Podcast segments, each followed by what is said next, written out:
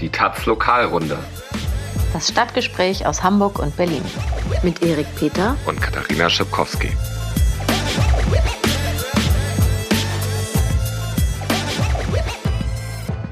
Hallo, herzlich willkommen zur Lokalrunde. Wir melden uns aus Hamburg, wo der Ermittlungsausschuss dieses Wochenende sein 40-jähriges Jubiläum feiert. Dazu später mehr. Wir haben zwei Leute vom EA getroffen und interviewt. Du hast sie interviewt? Genau. Mhm. Und du möchtest jetzt über ein anderes Thema reden und zwar? Ja, ich will darüber sprechen, dass Berlin jetzt äh, reich und schön ist. Was? Nicht mehr arm und sexy? Ja, genau. Dieses Zitat äh, des ehemaligen Bürgermeisters Klaus Wowereit hat ausgedient, ist auch schon 15 Jahre alt. Inzwischen kann man eigentlich sagen, dass Berlin im Geld schwimmt. Also für das äh, aktuelle Jahr Fürs laufende Jahr wurde mal kalkuliert äh, mit einem Überschuss äh, von äh, 1,2 Milliarden Euro, äh, die die Stadt äh, äh, erwirtschaften will. Und tatsächlich jetzt zum Jahresende ähm, stellt sich raus, es sind etwa 2 Milliarden Euro Überschuss, die Berlin dieses Jahr macht. Okay, und wo kommt das ganze Geld her? Naja gut, das sind natürlich in erster Linie sind das Steuereinnahmen, die irgendwie höher ausfallen als erwartet. Äh, was wiederum zurückzuführen ist auf ein Wirtschaftswachstum, was äh, weiterhin überdurchschnittlich so im Bundesländervergleich ist ähm, und auch damit zusammenhängt, dass es äh, deutlich weniger ähm, Arbeitslose gibt als noch vor einigen Jahren und dass auch dieser Trend anhält. Also momentan gibt es so viel sozialversicherungspflichtige Beschäftigte wie nie zuvor in der Stadt und auch über 50.000 mehr als noch vor einem Jahr. Ähm, dazu kommen irgendwie die die gesunkenen und ja fast nicht vorhandenen Zinsausgaben, wenn jedenfalls wenn man aktuell Kredite aufnimmt. Ähm, das heißt, für die hohen Altschulden, die Berlin weiterhin hat, äh, hat wird nicht so viel fällig.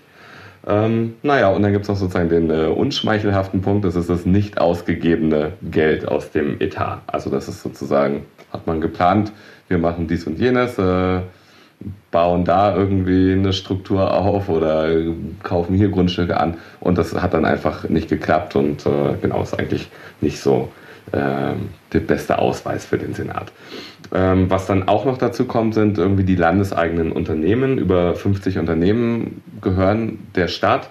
Ähm, und anders als früher sind die inzwischen ähm, eigentlich alle irgendwie auf einem positiven Kurs ähm, haben zusammen im, ich glaube, das sind die Zahlen für 2016, äh, aber erst vor kurzem rausgekommen, einen Überschuss von 700 Millionen Euro erwirtschaftet, während sie gleichzeitig viel mehr investieren als noch vor ein paar Jahren. Mhm.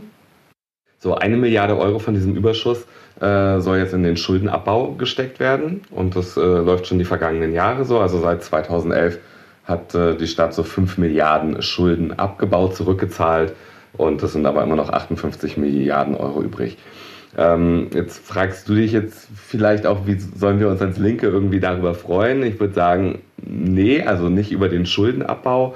Das ist schon irgendwie zu hinterfragen oder ich würde auch eigentlich sagen, das ist relativ sinnlos, jetzt äh, das Geld in diesen riesigen Schuldenschlund zu schmeißen, wo man neue Kredite aufnehmen kann, quasi zinsfrei. Mhm. So, ähm, Worüber man sich aber schon freuen kann, ist, dass Investitionen wieder möglich sind, die lange in dieser Stadt einfach nicht möglich waren oder zumindest politisch nicht durchsetzbar waren.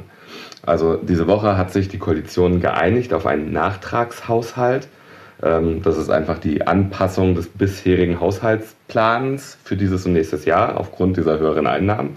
Und sie haben sich geeinigt, und das war auch eine umstrittene Frage, und das ist jetzt eher positiv, weil viel, 1,2 ähm, Milliarden Euro zusätzliche Einnahmen jetzt direkt zu verteilen und zu investieren. Und wohin geht das Geld?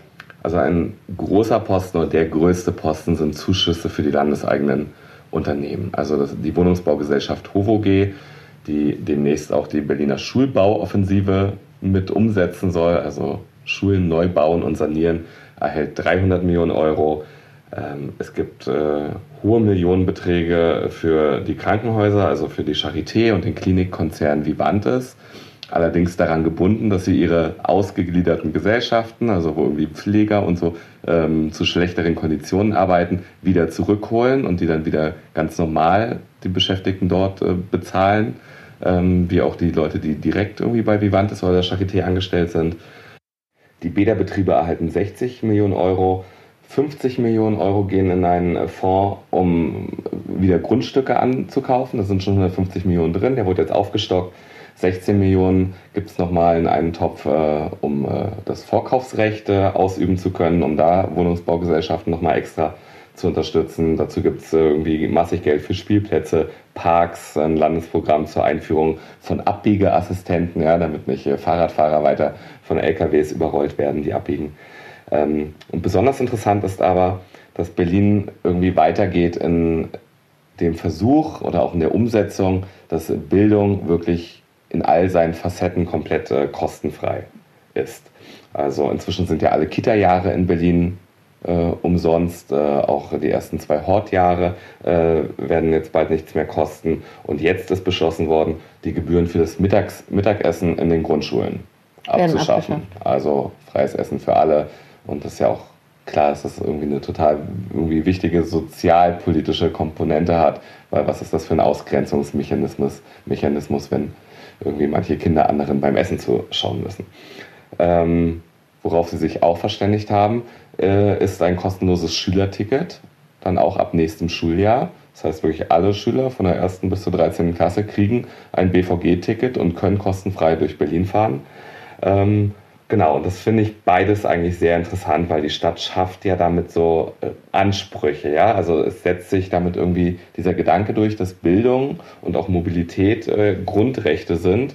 Ähm, und dann lässt sich das auch irgendwann schwierig, glaube ich, wieder zurückdrehen, mhm. ja, wenn, wenn das so die verbreitete Meinung ist. Und da, glaube ich, kann man auch irgendwie echt ganz zufrieden sein mit diesen, mit diesen politischen Entscheidungen. Ja, klingt gut. Berlin im Cashflow. Genau.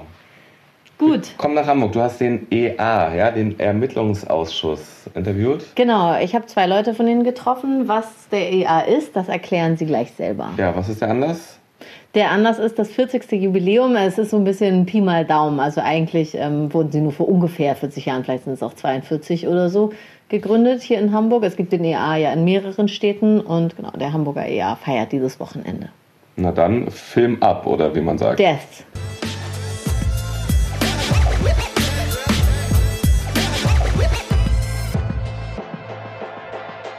Ja, ich sitze hier mit Tim und Lena vom Hamburger Ermittlungsausschuss. Hallo, schön, dass ihr da seid. Hallo. Hallo. Ähm, der Ermittlungsausschuss, das wissen ja vielleicht nicht alle. Was ist das überhaupt? Der Ermittlungsausschuss ist ähm, eine Struktur von der linken Szene für die linke Szene. Und wir machen Antirepressionsarbeit und das, wo uns die meisten Leute herkennen, ist, wenn sie auf Demonstrationen gehen und sich dort eine Telefonnummer aufschreiben, unter der wir erreichbar sind, wenn sie selber oder andere Stress mit der Polizei bekommen. Und was macht ihr dann, wenn ihr dann angerufen werdet? Ja, dann versuchen, da finden wir erstmal raus, was, was Sache ist. Und äh, im Zweifel rufen wir AnwältInnen an, gucken, sorgen dafür, dass niemand verloren geht, dass möglichst alle Betroffenen von Repressionen möglichst kurz damit zu tun haben, möglichst schnell auch wieder rauskommen. Und wieso braucht es das überhaupt? Also ja, es gibt ja Anwältinnen, es gibt also Demos sind ja grundrechtlich geschützt. Ähm, ja, was, warum braucht es euch? Tja, leider laufen die Demonstrationen eben nicht so störungsfrei ab, dass alle ähm, einfach auf die Straße gehen und dort ihr Recht auf Protest ähm, ausüben können, sondern meistens geht schon am Anfang los, dass es Auflagen gibt für die Demonstration oder dass die Polizei die Demonstration abfilmt, was sie nicht ohne weiteres darf. Und da braucht es eben Rechtsbeistand und den kann man sich entweder holen, indem man einen Anwalt, eine Anwältin an seiner Seite hat oder halt auch bei uns mal nachfragt und wir dann ähm, die dementsprechenden Hinweise geben und die Leute darin bestärken, ihre Rechte auch durchzusetzen. Mhm. Zum Beispiel auch unkontrolliert auf eine Demonstration gehen zu können, wenn zum Beispiel vorher Kontrollstellen eingerichtet werden. Ähm, ihr hattet im Vorgespräch gesagt, es passiert auch manchmal, dass Leute bei der Polizei verloren gehen, sozusagen. Was passiert da? Naja, das, das kann schon sein. Das versuchen wir natürlich zu vermeiden und versuchen deswegen auch immer darauf hinzuweisen, dass es uns gibt, dass es die Möglichkeit gibt, da anzurufen. Das ist auch eine wichtige Aufgabe tatsächlich von Ermittlungsausschuss zu gucken, wer, äh, wer ist irgendwie festgenommen, was passiert mit den Leuten. Also kommen die wieder raus, melden die sich äh, zurück. Meistens gibt es ja Leute, die die auch suchen und dann schauen. das kann aber natürlich sein, dass Leute unsere Nummer nicht haben, nicht wissen, dass sie da anrufen können. Ähm, niemand so richtig weiß, dass sie auf die Demo sind, weil sie vielleicht gerade da so sehr spontan hingegangen sind oder so und halt erstmal aus welchem Grund auch immer nicht vermisst werden. Oder wenn man Leute vermisst, kommt man ja auch, wenn man nicht weiß, dass sie auf der Demo waren, jetzt nicht unbedingt auf die Idee, dass die vielleicht irgendwie in U-Haft sitzen oder so. Und dann kann das natürlich schon mal sein, dass es länger keine Meldung gibt und dass die Leute dann eben auch nicht eine wirkliche anwaltliche Vertretung haben oder wenn dann eine, die es nicht unbedingt ähm, sich mit diesem, also mit, mit Demorecht oder mit politischem Strafrecht auskennt, das ja schon sehr unterschiedlich gehandhabt wird zu, zu anderen Verfahren. Ja, das hatten wir zum Glück sehr selten, aber es, äh, es kommt eben manchmal vor. Ähm, glaubt ihr, dass Linke irgendwie besonders betroffen von bestimmten Umständen oder Mechanismen sind, wenn sie protestieren oder also wenn sie sich ähm, bewegen oder vom Staat schon mal klassifiziert wurden als links, dann hat man sicher mit einigen ähm, Nachteilen zu kämpfen, indem man beobachtet äh, wird oder auch eine Telefonüberwachung ist halt äh, möglich oder denkbar. Ähm, aber es ist auch so, dass alles, was wir sozusagen erfahren ähm, an Repressionen, natürlich an anderer Stelle auch schon durchgesetzt wurde. Und äh, da sind das beste Beispiele eigentlich die Auswärtsspiele auf die Fußballfans fahren. Denn da ähm, ja, hat die Polizei die Möglichkeit, relativ viel einfach auszuprobieren. Und da wird, da wird eben ganz viel getestet und natürlich auch jetzt an individueller Repression, was jetzt, also das ist natürlich als äh, ja, weißer Deutscher Jammern auf hohem Niveau. Da gibt es natürlich Verfolgung, so, wenn man jetzt hier sich das äh, anschaut, Hamburg Hafenstraße zum Beispiel, äh, die ganzen, äh, die ganz, das ganze Racial Profiling, das läuft überhaupt, oder die ganzen Probleme, die nicht Weiße in, in, ja, in Deutschland oder anderen europäischen oder überhaupt weltweit haben, äh, da sorry, da sind natürlich nochmal ganz andere Repressionsmechanismen am Start. Hm. Ähm, es gibt euch ja jetzt seit 40 Jahren ungefähr. Ihr seid ja damals so im, in den Zeiten der Anti-AKW-Bewegung habt ihr euch gegründet. Würdet ihr sagen, dass die Kämpfe härter geworden sind im Laufe der Zeit? Oder wie würdet ihr sagen, hat sich eure Arbeit inhaltlich verändert? Nein, also ich würde nicht sagen, dass Kämpfe härter geworden sind. Es haben sich viele Sachen verändert, sicherlich. Das ist halt eine ganz andere Bewegung im Moment. Also Anti-Atom-Bewegung war ja sehr, sehr, sehr groß. Also der EA ist damals, äh, also der Hamburger Ermittlungsausschuss ist damals ähm, Ende, Ende 76 gegründet worden, nach der zweiten großen Brockdorf-Demo mit 45.000 Leuten, was halt schon eine sehr, sehr große, intensive Demo war. Und da, da war sicherlich auch mehr los, äh, auf einem anderen Niveau wie für heute. So. Ähm, und es hat sich eben vieles, es hat sich eben vieles verschoben. Ich würde jetzt nicht sagen, es ist irgendwie damals oder heute härter gewesen. Also heute haben wir ja zum Beispiel mit, also mit Repression auf einem, ganz anderen technischen Niveau zum Beispiel, was damals eben einfach nicht, nicht war. Und wenn wir jetzt anschauen, wie die ganzen Polizeigesetze, die Änderungen diskutiert werden, also für Hamburg gibt es da ja offiziell noch nichts Bekanntes. Da habe ich jetzt neulich gehört, dass da mal Anfragen gestellt werden sollen. Mal gucken. Mhm. Ähm, aber es gibt da jedenfalls als eines der, ich glaube, eines der wenigen Bundesländer, wo da noch nicht Änderungen bekannt sind. Aber insgesamt können wir uns da ja fast überall auf eine Verschärfung einstellen, wo irgendwie also diese sogenannte Quellen-TKÜ, also das Schadsoftware von staatlichen Stellen auf äh, Endgeräte, also Handys oder Notebooks gespielt wird. Dann haben wir diese Präventivhaftausweitung, also in Bayern ja bis zu drei Monaten, die dann immer wieder verlängert werden können. Also so Sachen, die äh, ja die schon nochmal ganz anders sind und jetzt nicht mehr als irgendwie Ausnüchterungszelle, was ja so der, der offizielle Grund für die Präventivhaft irgendwann mal war. Man gesagt hat, ja, so 48 Stunden, dann ist auch jeder wieder nüchtern oder so. Das ähm, bei drei Monaten ist natürlich eine ganz andere Geschichte. Da wird hm. ja dann diese Gefährderkonstruktion gebraucht. Ähm, ihr habt ja jetzt wahrscheinlich eine arbeitsintensive Zeit hinter euch mit dem G20 und den ganzen Prozessen. Die habt ihr ja sehr eng begleitet. Ähm, habt ihr immer noch damit zu tun jetzt gerade? Auf jeden Fall. Es laufen ja diverse Prozesse, ähm, manche eben in der Zweitinstanz. Ähm, da werden hier in Hamburg eben ein Prozess gegen Christian, ähm, der in der ersten Instanz bei Krieten war, der dafür bekannt wurde, dass er sehr hohe Strafmaße verhängt hat und eben.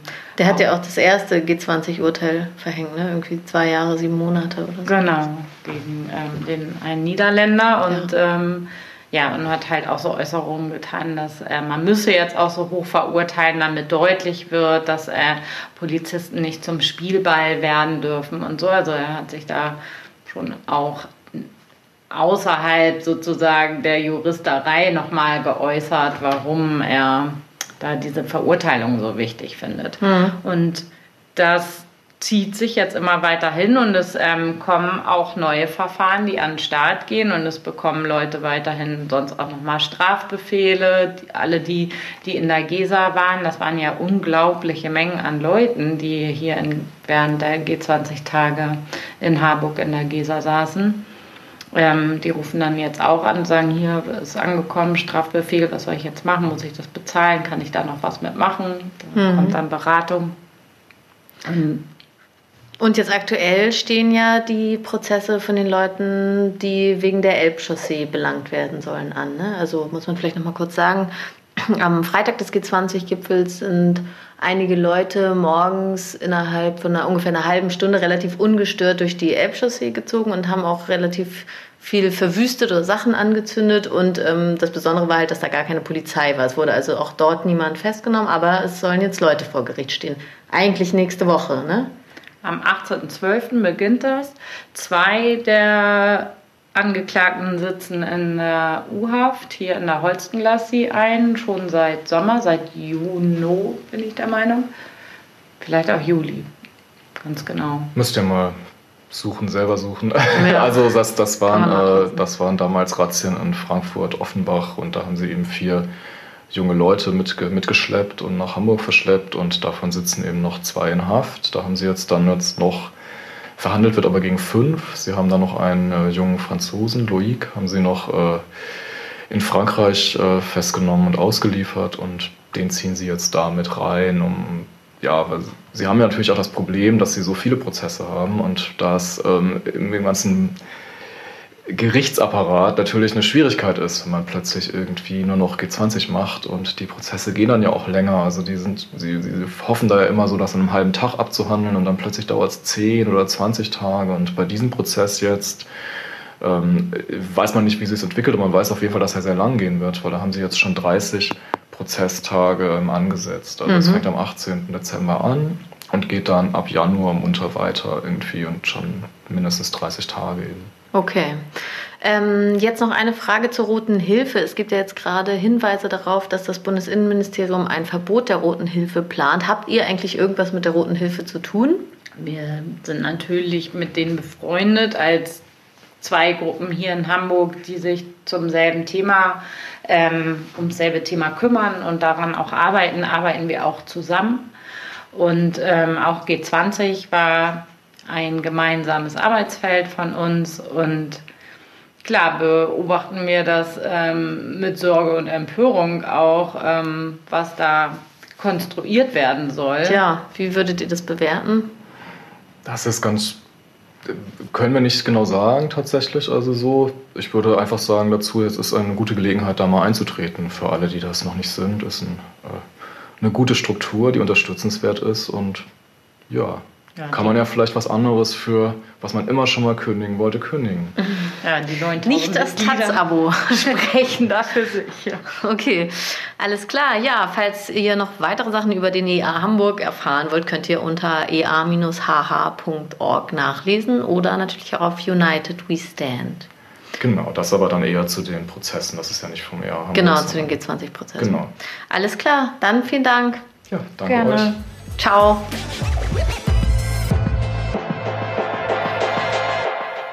Ja, das war auch interessant. Ja. Ähm, zum Abschluss noch ein Tipp. Äh, wir haben nämlich neue Kollegen.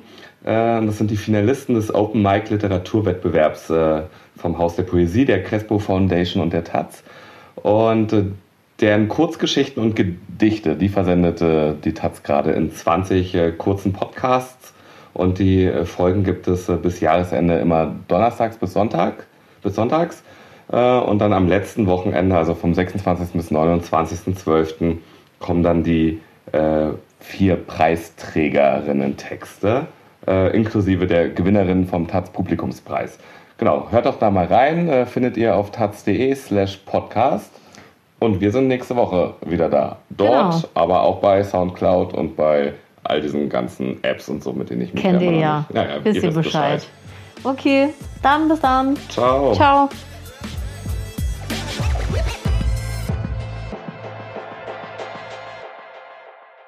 Für mehr Links im Netz unterstützen Sie mit Taz Zahlig diesen Podcast und den Journalismus der Taz im Netz. Taz Zahlig. Für ein offenes Internet und freien Zugang zu unabhängigem Journalismus. taz.de slash zahlig.